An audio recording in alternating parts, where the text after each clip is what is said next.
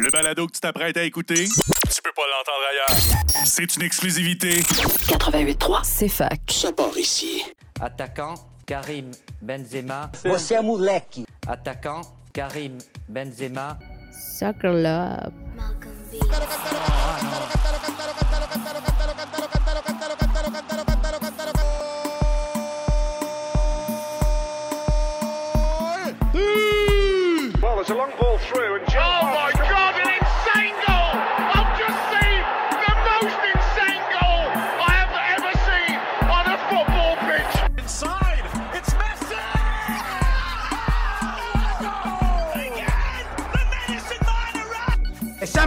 maybe good, sometimes maybe shit. No leave. Leave what? No leave. Leave what? Brésil pas, Ronaldinho, machin chouette. euh. Balotelli, Aguero.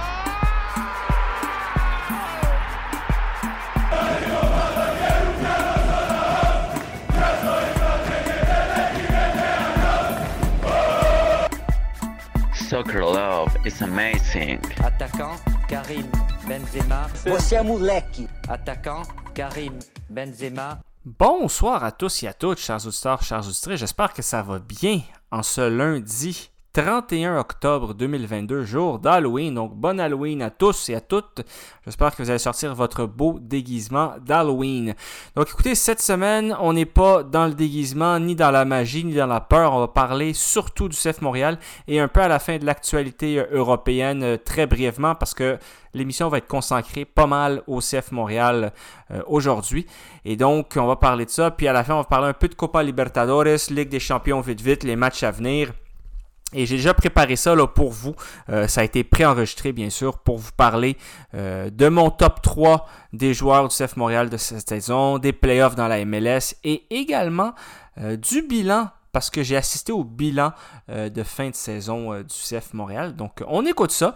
Et puis, je vous souhaite une bonne émission. De retour à Soccer Sport. Et donc, on va commencer à parler du CF Montréal. Vous le savez, le 23 octobre 2022 signifie, signifiait la fin de cette très belle saison euh, du CF Montréal contre le New York City FC par la marque de 3 à 1. Et donc, on va faire un petit bilan de saison. En fait, cette émission est dédi- dédiée euh, presque à 100% à la MLS et à notre soccer et surtout au CF Montréal. Donc, euh, premièrement, je, je- je l'ai déjà fait à cette émission, là, mais je veux vraiment prendre le temps, encore une fois, de remercier le CF Montréal parce que non seulement, je vais pas m'en cacher, euh, c'est l'équipe que je supporte. C'est pas l'équipe que je supporte le plus au monde. Je suis un fan de Club América au Mexique. J'adore le Real Madrid, mais c'est l'équipe de ma ville, de la ville euh, dans laquelle je suis né.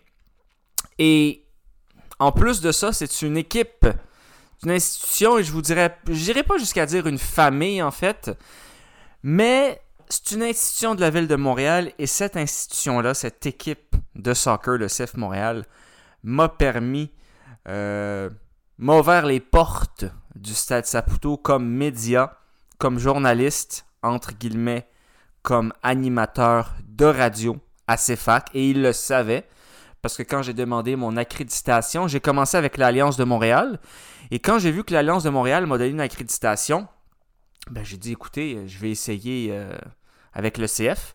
Le CF m'a donné une accréditation et j'ai pu suivre tous les matchs du CF Montréal en direct du Stade Saputo dans la galerie de presse avec les journalistes les plus connus. Euh, évidemment, c'est sûr que, bon, peut-être pour le commun des mortels, vous connaissez pas Jérémy Filosa, euh, Daniel Lévesque, euh, les, les- ceux qui commentent au 91.9, ceux qui commentent à TSN, ben c'est ça, j'étais avec eux.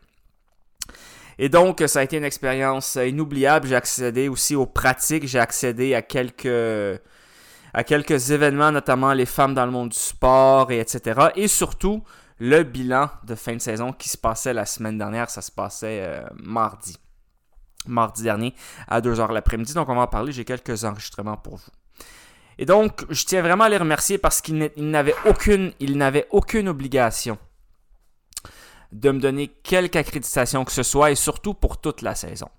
Et euh, petit secret, en fait, si euh, le CF Montréal s'était qualifié pour la finale contre Philadelphie, je pensais peut-être aller à Philadelphie. Mais ça, on va en parler tantôt de Philadelphie. je pensais peut-être aller à Philadelphie euh, pour supporter le CF Montréal et surtout pour y aller comme média. Et comme je faisais partie de la famille médiatique du CF Montréal, entre guillemets, eh bien, si on y avait été, j'aurais même pas eu besoin de demander une accréditation à Philadelphie, au Philadelphia Union. Ça aurait été le CF Montréal qui m'aurait donné l'accréditation parce qu'ils auraient dit à Philadelphie, lui, c'est un média legit qui travaille avec nous et donc on aimerait savoir une accréditation pour lui. Donc, ça a été vraiment un honneur pour moi. Encore une fois, euh, beaucoup de gens que j'ai pu rencontrer là-bas. Euh, j'ai même rencontré une fille euh, qui venait du New Jersey jusqu'à Montréal pour ce match-là. Euh, en auto, aller-retour le même jour parce qu'elle devait travailler pour faire des, photos, pour vivre de sa passion en fait. Je sais pas si elle était payée, mais si elle l'était, elle n'était pas payée beaucoup. Et donc voilà, ça permet de rencontrer des gens qui ont une passion pour le sport parce que la plupart, évidemment, il y a les gros, euh, les gros requins, ceux qui travaillent pour des grosses chaînes de télé ou de radio qui, eux, peuvent gagner leur vie là-dessus, mais pas tous. Ce n'est qu'une infime minorité. Et beaucoup, c'est soit par passion, ou soit pour quelques petits contrats ici et là. Donc euh, voilà. Et euh, le match, on va parler maintenant du match euh, ben, de la semaine dernière, fait presque une semaine et demie maintenant. Évidemment, New York City FC était trop, a trop bien profité de nos erreurs, alors que eux, ils en ont pas fait beaucoup, mais on n'a pas été capable de les punir. Ils ont eu un gardien excellent. Le poteau les a sauvés. Et euh, Ismaël Kone n'a pas connu son meilleur match. Lapalainen n'a pas connu son meilleur match. Euh, Romel Kyoto n'a pas connu son meilleur match. D'ailleurs, lui qui est rentré, euh, qui était blessé, il est rentré en deuxième mi-temps. on voyait qu'il n'était pas à 100%. Et donc, Waterman n'a pas connu son meilleur match.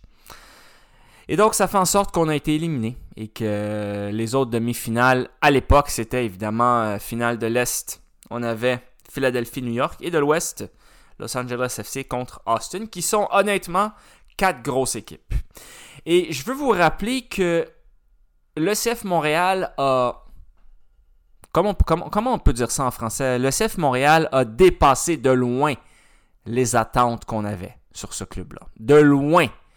Parce qu'il ne faut pas se rappeler qu'on a commencé la saison avec trois défaites de suite. Orlando, 2-0. Philadelphie nous a battu 2-1 et New York City 4-1. Right? Et après ça, on a perdu encore quelques matchs, comme tout le monde, jusqu'au 9 juillet, 2-1 contre Sporting Kansas City, domicile. Et depuis le 9 juillet jusqu'au dernier match de la saison, éliminatoire contre New York City FC, on avait juste perdu un match, c'était 1-0 à la domicile contre les New York Red Bulls. Voilà. Donc ce que je vais faire, c'est que on connaît euh, les résultats, on sait qu'on est éliminé, euh, on sait que L'année prochaine, on va revenir, mais je veux vous dire, en fait, je veux parler de qui va revenir, qui va partir, et de mon podium des trois joueurs du CF Montréal. Évidemment, je n'inclus pas là-dedans le coach parce que le coach a fait un travail légendaire avec le CF Montréal. Devrait être le coach MVP de l'année sans aucun doute pour moi. Parce que on n'a aucun joueur désigné en attaque. Pour ceux qui ne savent pas c'est quoi un joueur désigné en MLS, c'est qu'il y a un cap salarial en MLS. Et quand tu as un joueur désigné, donc mettons, je donne un exemple farfelu, si par exemple Mbappé signe avec le CF Montréal, eh bien lui, son salaire ou son contrat ne compte pas dans la masse salariale. Right? Et donc, ça fait en sorte que c'est comme trois joueurs, euh, pas gratuits, mais trois joueurs qui comptent pas dans la masse salariale. Et donc, euh, ça nous permet d'avoir plus de joueurs. Je ne sais pas si vous me comprenez. Voilà. Et beaucoup d'équipes ont, évidemment, des joueurs désignés. Et nous, on n'en a pas, sauf Wanyama. C'est le seul. Évidemment, qui joue, là, je crois que Bjorn Nansen en était un, mais ça a été, euh, malheureusement, euh, ça n'a pas, pas fonctionné avec le CF Montréal. Right? Wanyama, et Wanyama, c'est un milieu défensif. Très bon joueur, mais milieu défensif. Donc maintenant, je veux, je veux parler de ce calendrier-là parce que depuis le match contre... Euh, en fait, depuis le 9 juillet, là, on a joué, je vais vous dire ça tout de suite, on a joué 1, 2, 3, 4, 5, 6, 7, 8, 9, 10, 11, 12, 13, 14, 15, 16. On a joué 16 matchs. OK, depuis ce 9 juillet-là. Sur les 16 matchs qu'on a joués, et donc je veux parler euh, de cet horaire-là particulier parce que sur, sur ces 16 matchs-là, on a joué seulement 4 fois contre des équipes qui font les playoffs. On a joué contre le bas du classement, pas à peu près. Right? On a joué deux fois contre les pires, là, DC United, deux fois contre Toronto. On a joué New England, on a joué deux fois Chicago. Et sur les quatre matchs qu'on a joué contre des équipes qui se sont qualifiées pour les playoffs, on a seulement gagné un de ces matchs-là. Et ça a été le dernier contre l'Inter Miami 3-1. Les autres matchs, 0-0 contre New York City FC, bien qu'on les ait dominés évidemment. 2-2 contre l'Inter Miami. Et on a notre seule défaite, 1-0 contre les New York Red Bulls depuis le 9 juillet. Voilà. Et donc, ça fait en sorte qu'on n'a pas, pas joué les Philadelphie dans le dernier droit de la saison, qui est la meilleure équipe de la ligue, ou avec euh, Los Angeles FC évidemment. On n'a pas joué Los Angeles FC, on n'a pas joué Galaxy, on n'a pas joué Austin, on n'a pas joué Dallas. Right? Donc, on a joué le bas de classement principalement. Et quand on est arrivé contre une équipe contre New York City FC, qui a évidemment félicité le CF Montréal pour sa performance, même le coach l'a dit, ils nous ont dominé au premier match. Euh, le match qui était le. Euh, ça se passait le 30 juillet. Et ils nous ont dominé encore aujourd'hui. Sauf qu'aujourd'hui, on a profité de nos contre-attaques. Right? Et Évidemment, certains cadeaux là-dedans, là, notamment des passes ratées euh, de certains joueurs, des sorties un peu douteuses, mais évidemment, c'est très facile pour nous de parler depuis le confort de la galerie de presse ou de notre salon. Et donc voilà. Donc le CF Montréal a très bien fait, évidemment, parce qu'il faut quand même battre les Columbus, les Chicago, les New England, les DC United, euh, le Houston Dynamo, il faut les battre. Mais peut-être que ce calendrier facile, entre guillemets, a peut-être faussé un peu ce que cette équipe pouvait faire contre les grands de cette ligue. Parce que les grands de cette ligue, vous voulez que je vous dise c'est qui les grands de cette ligue-là? Évidemment, vous le savez. Certains ont déjà gagné, d'autres sont euh, peut-être en finale. Vous le savez. Les grands de cette ligue-là, cette saison, c'est pas compliqué. Philadelphie, New York City FC, Red Bulls dans l'Est, parce que dans l'Est, c'était pas très fort cette année. Austin dans l'Ouest, Dallas dans l'Ouest, LA Galaxy dans l'Ouest, Los Angeles FC dans l'Ouest. Peut-être Saint-Louis le sera parce qu'ils vont joindre l'année prochaine en 2023. Évidemment. Saint-Louis City FC, j'ai hâte de voir à quoi ça va ressembler. Mais donc voilà, tout ça pour dire qu'on n'a pas affronté des très grosses équipes vers la fin euh, du calendrier, mais ça change en rien le travail exceptionnel du CF Montréal. On a dominé toutes les équipes contre qui on a joué parce qu'il faut, non seulement on les a battus, même s'ils étaient en bas de classement, on les a dominés dans les matchs tant à domicile qu'à l'extérieur. On a très bien joué. Voilà. Donc félicitations au CF Montréal. Maintenant, je veux vous parler des joueurs de cette équipe-là parce que certains vont nous quitter mais j'ai pensé vous faire un petit podium, un petit top 3 de mes joueurs. Pas révélation, simplement de mes 3 joueurs les plus importants de l'effectif selon moi avec mes préférences. Et vous allez voir que vous allez être surpris. Notamment avec un certain joueur qui joue en arrière, qui a des initiales comme KB9, Karim Benzema 9. Lui, on l'appelle KM3 comme ça que Samuel euh, Piet l'a appelé euh, dans une entrevue euh, à la fin d'un entraînement auquel j'ai pu assister. D'ailleurs, Samuel Piet, en passant, joueur très gentil, très agréable à parler. il n'a pas la grosse tête, il était très poli avec tout le monde. Et c'est pas pour rien que c'est un des joueurs les plus acclamés par le Stade Saputo. C'est une personne très gentille qui prend son temps pour répondre aux questions et qui dit salut Hein, ça, c'est une autre chose. En tant que média, là, je dirais pas que je suis euh, ami avec les joueurs ou qui m'invitent chez eux la fin de semaine ou qui prennent 15 minutes pour me parler, parce que c'est pas le cas. Et bien honnête, pour être très honnête avec vous, en fait, il y a des journalistes qui sont là depuis très longtemps, depuis beaucoup plus longtemps que moi. Mais c'est arrivé souvent que, par exemple, quand un joueur quitte euh, son entraînement pour venir faire euh, la conférence de presse après, ben, qu'il y a un petit fist bump, une petite poignée de main, un petit bonjour. Mais donc ça, ça fait toujours plaisir. Donc maintenant, je veux vous parler de mon top 3 de la saison.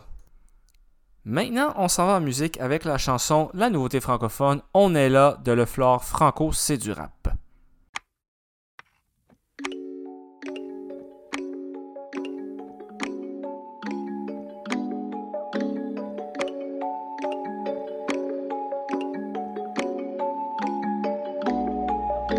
Bienvenue les bas-fonds.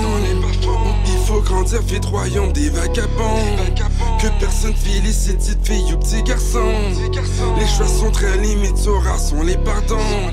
Si tu trouves la réussite, venu de loin, tout ce que j'ai, y'a personne qui me l'a offert. Gros au père et merci de m'avoir laissé par terre.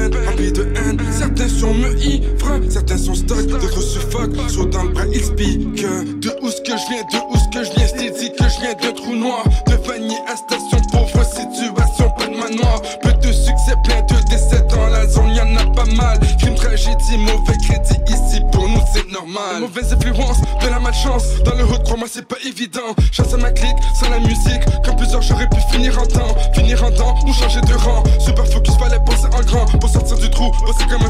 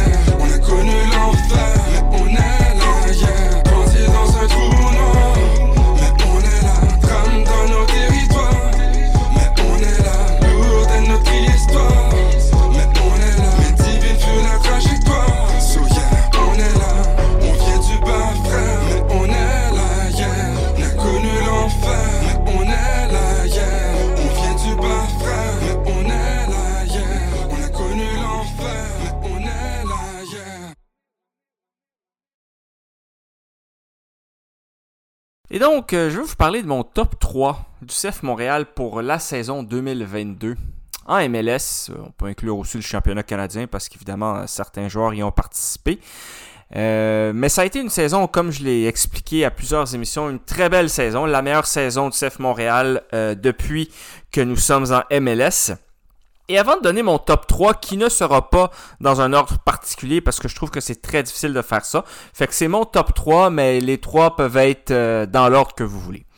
Avant de le donner, je veux quand même donner des, euh, mentions à certains joueurs qui ne sont pas dans le top 3, mais qui ont connu une saison, selon moi, très très bonne et qui auraient pu y être. Donc je vais commencer avec euh, nul autre que...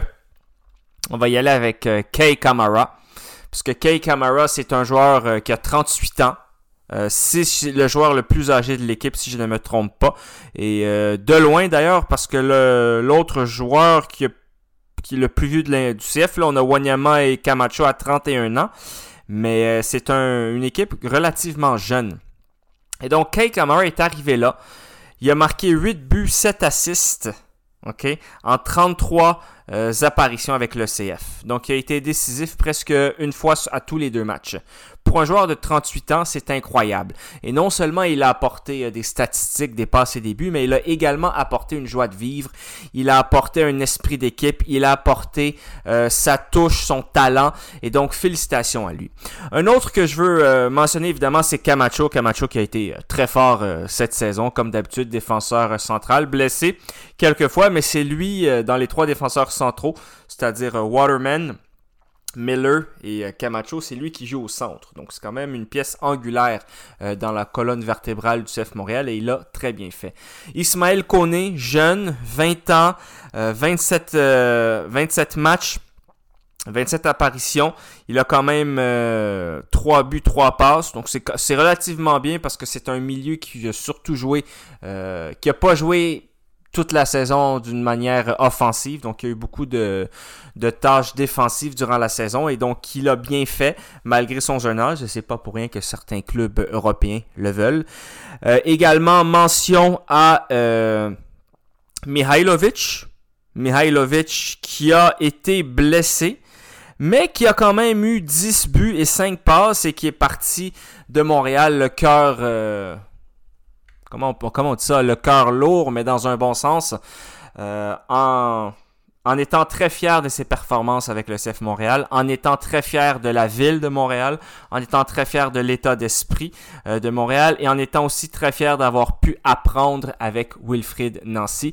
Euh, tout ça, c'est des joueurs que j'aurais pu mettre dans mon top 3 là, facilement. Mais vous comprendrez qu'il y en a plusieurs. Et un des aspects que j'ai regardé également, ça a été le nombre de matchs euh, joués par certains joueurs. Right? Qui m'a aussi aidé un peu à faire mon top 3. Évidemment, on peut nommer Piet. Piet qui a d'ailleurs euh, prolongé euh, son contrat avec le CF Montréal. On le savait, c'était pas un secret, là, parce que Piet, c'est le visage euh, québécois du CF Montréal. Ça fait longtemps qu'il est là. C'est un international canadien qui est établi. Et donc, pour le CF Montréal, pour le produit, pour le produit local et provincial du Québec, c'est un joueur que le CF Montréal se devait d'avoir en contrat. Et c'est le capitaine en plus. Donc, il n'y a pas de doute. Et donc, et en plus, je dois le dire, je suis pas du genre à comment dire à, mentir parce que évidemment je côtoie les joueurs euh, durant les entrevues d'après-match, mais je peux vous dire que Samuel Piet, là, c'est un des plus sympathiques. Il prend le temps de répondre aux questions, il salue les gens. C'est pas le seul qui fait ça, là. Mais il est très sympathique, puis il est vraiment euh, terre à terre, il est humble. Euh, il regarde personne de haut parce qu'il y en a évidemment certains joueurs que quand on leur pose des questions, on voit que ça leur tente pas. Certains, euh, ils veulent faire ça un peu vite, puis c'est correct parce que c'est pas, euh, pas tous les sportifs, tous les athlètes qui ont cette qualité de pouvoir euh, faire des entrevues et répondre aux questions. S'il y en a qui sont bons au ballon, mais il y en a qui dans les entrevues sont moins bons, ils n'ont pas ce charisme-là. Lui, Samuel Piet a quand même le charisme, a quand même la démarche euh, la démarche avec son vocabulaire, avec sa qualité euh, de français, avec ses explications pour donner des bonnes entrevues et répondre à des questions d'une manière que les euh, journalistes et que les médias apprécient. Donc voilà, mais évidemment, j'ai oublié de mentionner la Palainen, très bon joueur également, qui a été très utile avec Alistair Johnson. Lui, jouait plutôt du côté gauche. deux buts, cinq passes décisives. Pour un latéral, c'est quand même très bien. Et lui, il a été un peu blessé, il a joué 20 29 matchs euh, durant la saison. Celui qui a joué le plus de matchs, évidemment, c'est Alistair Johnson avec 34. Euh, Maintenant, mon top 3. Mon top 3 de fin de saison du CF Montréal, mesdames et messieurs, à CFAC. Numéro 1, qui n'est pas numéro 1 parce que je dis qu'il n'y a pas d'ordre, c'est Alistair Johnson. Plusieurs raisons. Tout d'abord, jeune. Ensuite, c'est celui qui a joué le plus de matchs avec le CF Montréal. Ensuite, c'est un joueur extrêmement talentueux. C'est-à-dire que par sa vitesse, par sa qualité, non pas de centre, mais de passe, qui deviennent des centres, qui deviennent des passes, évidemment, là, sa qualité chirurgicale de ballon qui te met dans la surface de réparation, depuis évidemment son côté droit prisé. Notamment, il, a mis un ballon euh, en, demi-finale de l'Est contre New York City FC euh, que Kay Kamara a mis sur le poteau. C'est un joueur qui a une patte droite exceptionnelle. Et c'est un joueur qui, je pense, malheureusement pour nous, soit l'année qui vient ou après, il va signer dans un plus grand club. Parce que c'est un joueur qui est très sérieux à l'entraînement, comme la plupart. Mais lui, peut-être encore plus. Il est tout le temps là, il se donne à fond. On, sait que ça fait plusieurs euh, pratiques que je vais. Euh, j'ai vu souvent des pratiques de joueurs euh, professionnels, etc. Certains à la télé, d'autres en personne. Et généralement, les défenseurs, ce sont ceux qui, aux, pratiques, ils y vont all-in. Parce que eux, leur jeu repose moins sur la technique et sur euh, le talent offensif. Je vous dirais, ça repose beaucoup euh, sur le cardio, sur la discipline, sur la rigueur. Et donc, il se donne à 100% quand il s'entraîne. Évidemment, certains attaquants le font aussi, là. Mais euh, c'est rare que vous allez voir un défenseur, par exemple, avec les bas baissés, avec les protèges tibia sortis. ils sont tous là, ils sont tout le temps là, disciplinés, puis tout le temps, souvent les premiers qui sont là sur le terrain pour, pour s'entraîner. Mais pas tout le temps pas tout le temps. Puis ce que je vous dis là, c'est ce que j'ai vu euh, à certains moments. C'est pas concernant le CF Montréal, c'est concernant l'ensemble des matchs que j'ai pu observer. Voilà. Et donc, Alistair Johnson, c'est un joueur qui devrait signer éventuellement pour un club plus prestigieux, entre guillemets, possiblement européen, parce que s'il quitte le CF Montréal, euh, ça serait pour aller dans un club européen. C'est quelqu'un que je peux voir. Il a dit d'ailleurs que lui, euh, il regardait évidemment avec euh, ses, parents quand il était petit la Premier League, selon ce que j'ai pu comprendre au bilan de fin de saison. Et que c'est sûr que pour lui, jouer en Angleterre un jour, ça serait un rêve. L'Angleterre, en plus, c'est un anglophone. Euh, c'est le meilleur championnat au monde. Et je pense honnêtement qu'il a le niveau pour le faire. Il a, il a apporté tant défensivement qu'offensivement cette année. Et pour moi, c'est pour ça qu'il est essentiellement dans le top 3. Également, Romel Kyoto, notre ami du Honduras, 31 ans, 31 matchs joués pour ses 31 années.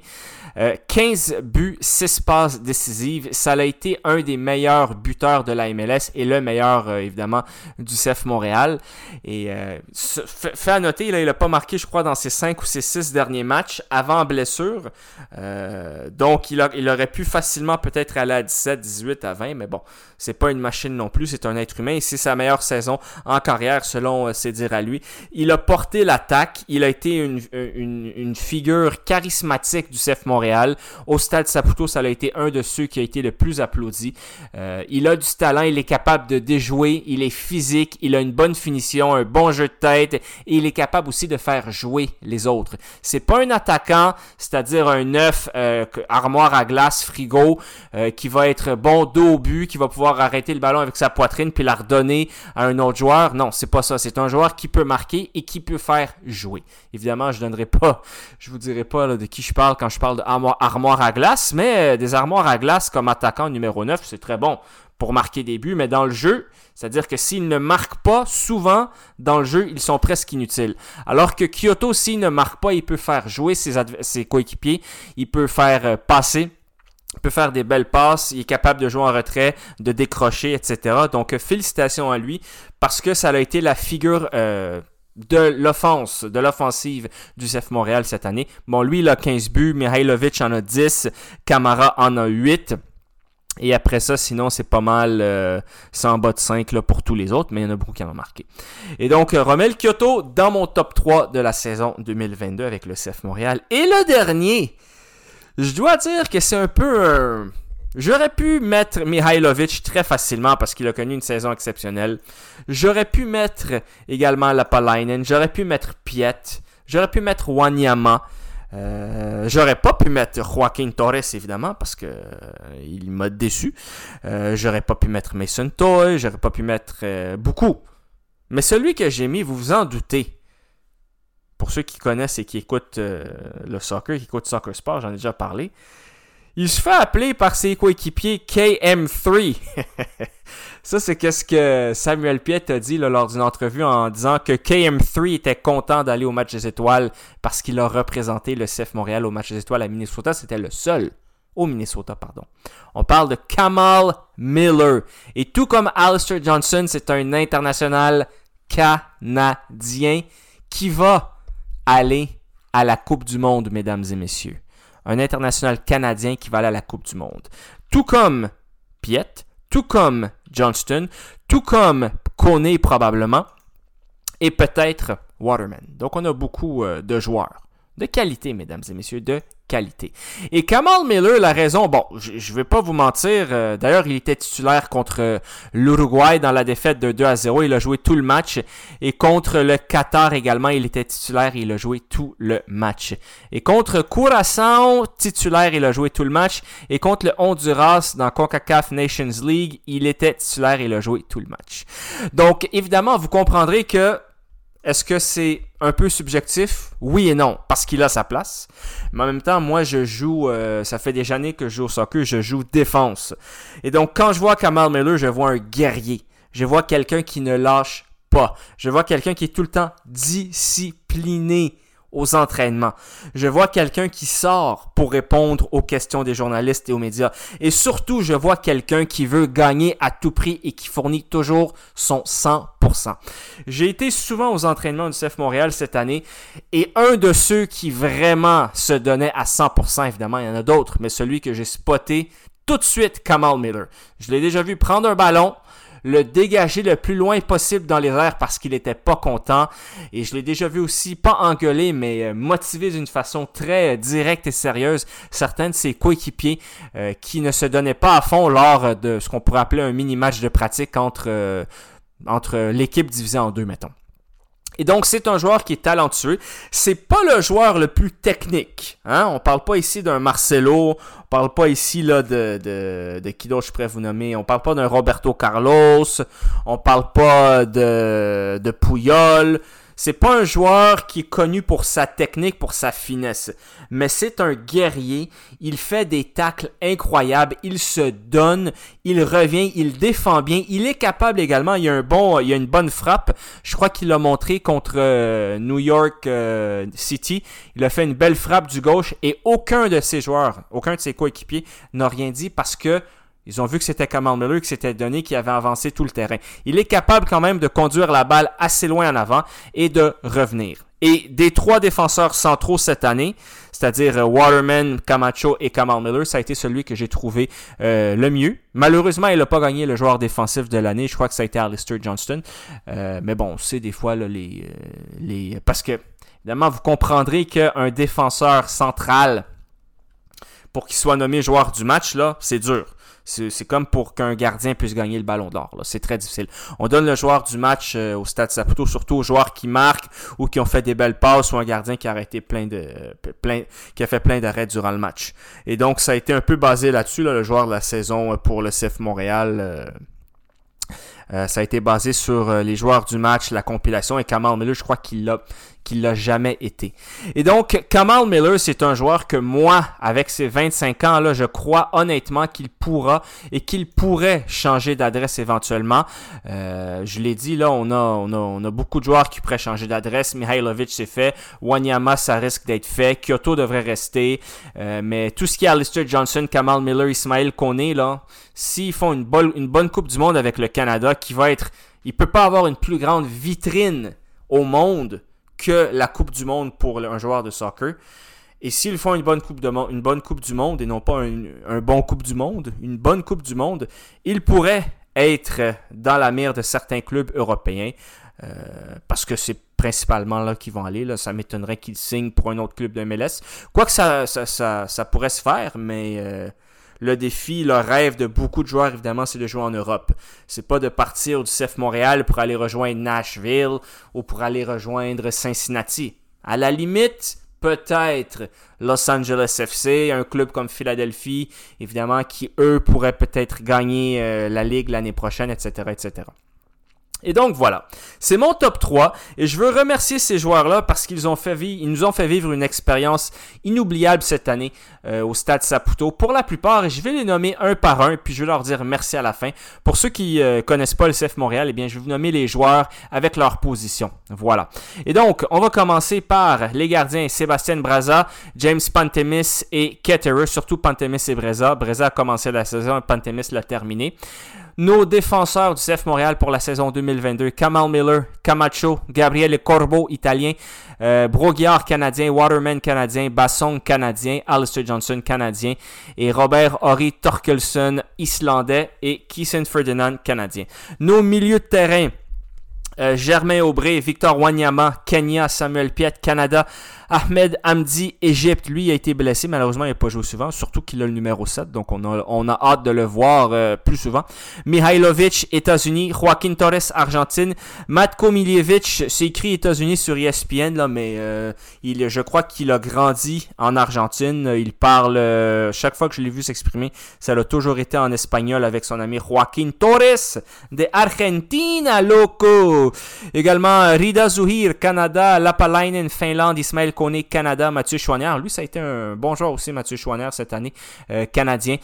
Thomas Giraldo, canadien. Thomas Giraldo qui a eu la, le, trophée Grinta en l'honneur de Jason DiTolio. Je crois que le trophée s'appelle Jason DiTolio, si je ne me trompe pas, ou le trophée La Grinta. C'est en l'honneur, évidemment, de Jason DiTolio qui est, qui est décédé d'un euh, cancer du cerveau. En tout cas, il a eu un problème, une tumeur ou un cancer. je ne vais pas trop m'avancer. Et c'était un ancien joueur du CF Montréal que beaucoup de joueurs ici, de cet effectif-là, incluant le coach, connaissaient très bien. Il est décédé. Donc, euh, comme c'est un joueur qui avait beaucoup de grinta, euh, voilà, j'en ai déjà parlé là cette émission-là, on lui a donné un trophée. Et encore une fois, je donne mes condoléances euh, à la famille Jason DiTullio et aux amis parce que c'est pas facile. Quelqu'un de jeune comme ça, il avait, je crois, 34 ans. Et euh, certaines personnes sont fortes dans ce monde-là parce que perdre un enfant comme ça, là, ça doit être. Moi, je peux même pas m'imaginer euh, le, feeling que j'aurais. Mais bon, euh, la mère est venue au bilan.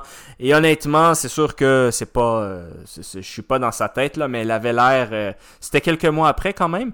Mais elle avait l'air.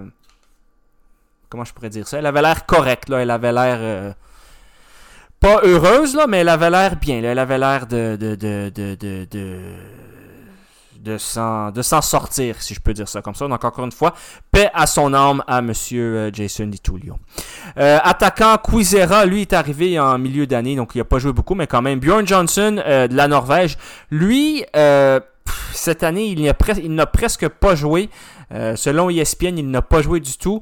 Lui, ça a été malheureusement, ça n'a pas fonctionné avec le CF Montréal. Mason Toy, grosse blessure. lui, euh, des États-Unis, il vient du New Jersey. D'ailleurs, c'est un des seuls euh, durant la pratique qui fasse chaud ou froid. Lui, c'est tout le temps en manche courte et short. Lui, notre ami Mason Toy, il a marqué cette année seulement euh, deux buts en 19 apparitions. Euh, donc euh, c'est peu, mais on va lui donner une chance l'année prochaine, évidemment, s'il revient de ses blessures. Sunusi Ibrahim, Nigeria, Kay Kamara, Sierra Leone, mais lui, ça fait très longtemps qu'il joue aux États-Unis. Euh, donc je sais pas s'il a la double nationalité, mais en tout cas, il est né, il a grandi au Sierra Leone.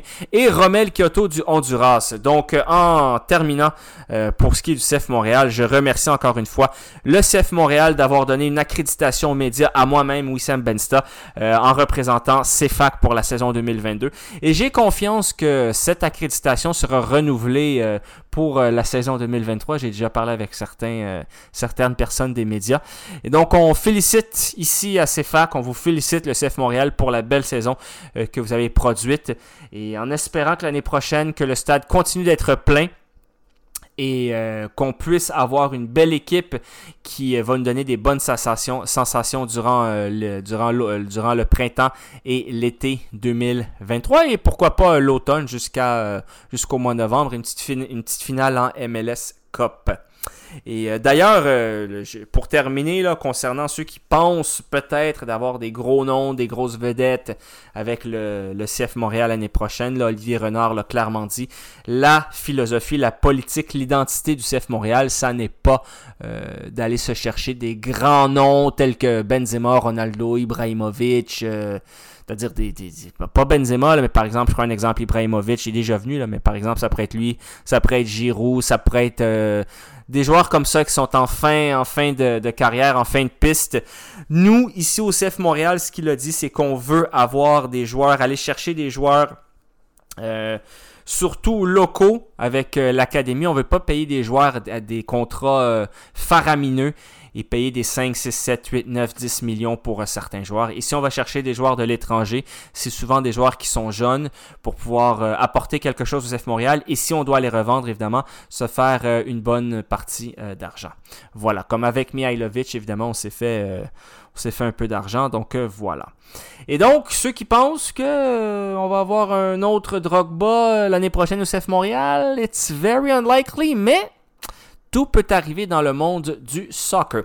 Donc voilà, c'est ce qui complète pour la saison 2022 pour le CF Montréal. Maintenant, on va parler de qu'est-ce qui s'est passé en MLS pour les autres équipes. Los Angeles FC, Austin, New York City FC, Philadelphia. Qu'est-ce qui se passe? Quand sera la finale et où sera la finale? On va en parler dans quelques instants. Maintenant qu'on a fait le, bilan de saison euh, du CF Montréal, on va parler euh, de la MLS parce que c'est la MLS Cup la fin de semaine prochaine, euh, dimanche si je ne me trompe pas. Et on connaît les deux équipes qui seront finalistes et qui vont y participer.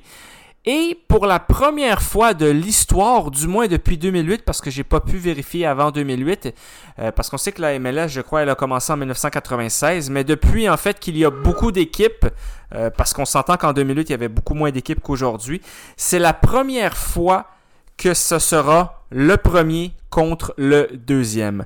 Los Angeles FC versus Philadelphia Union. Le premier contre le deuxième et ça va se passer du côté du premier, donc à Los Angeles.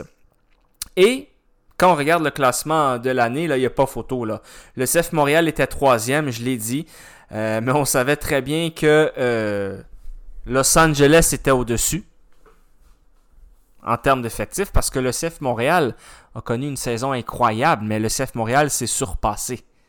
Le CF Montréal s'est surpassé. Parce que quand on regarde l'effectif d'un Los Angeles FC, puis on sait évidemment que l'argent, ça n'est pas tout, mais ils ont des moyens bien supérieurs aux nôtres. Et donc on s'est surpassé.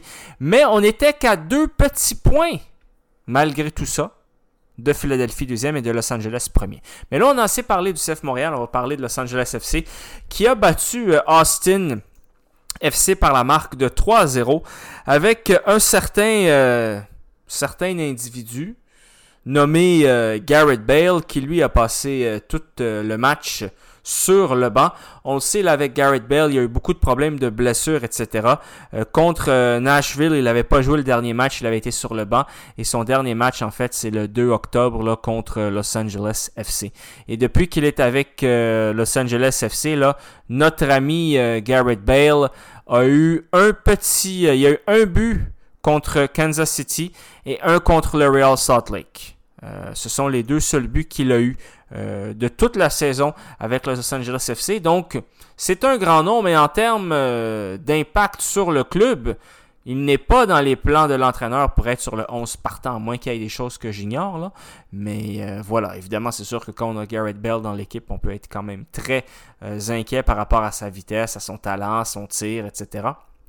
Mais euh, Los Angeles fait très bien sans lui. Ils ont battu 3-0. Une très belle équipe de Austin qui a été euh, une autre surprise cette saison avec leur attaquant Sébastien Druisi, l'Argentin qui a marqué énormément euh, de buts durant la saison. Et ça a été 3-0. Ça a été Christian Arango, qui est l'attaquant vedette euh, du Los Angeles FC, qui est le meilleur buteur, je crois, du club. Maximiliano Urruti on goal et Quadro Opoku, euh, qui a marqué pour faire 3-0. J'ai regardé les highlights du match et franchement, euh, franchement là, il n'y a pas eu une occasion pour Austin FC dans ce match-là.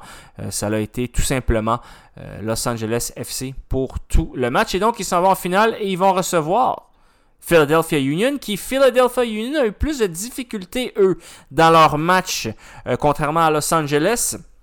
Quoique Los Angeles a battu euh, LA Galaxy 3-2 aussi.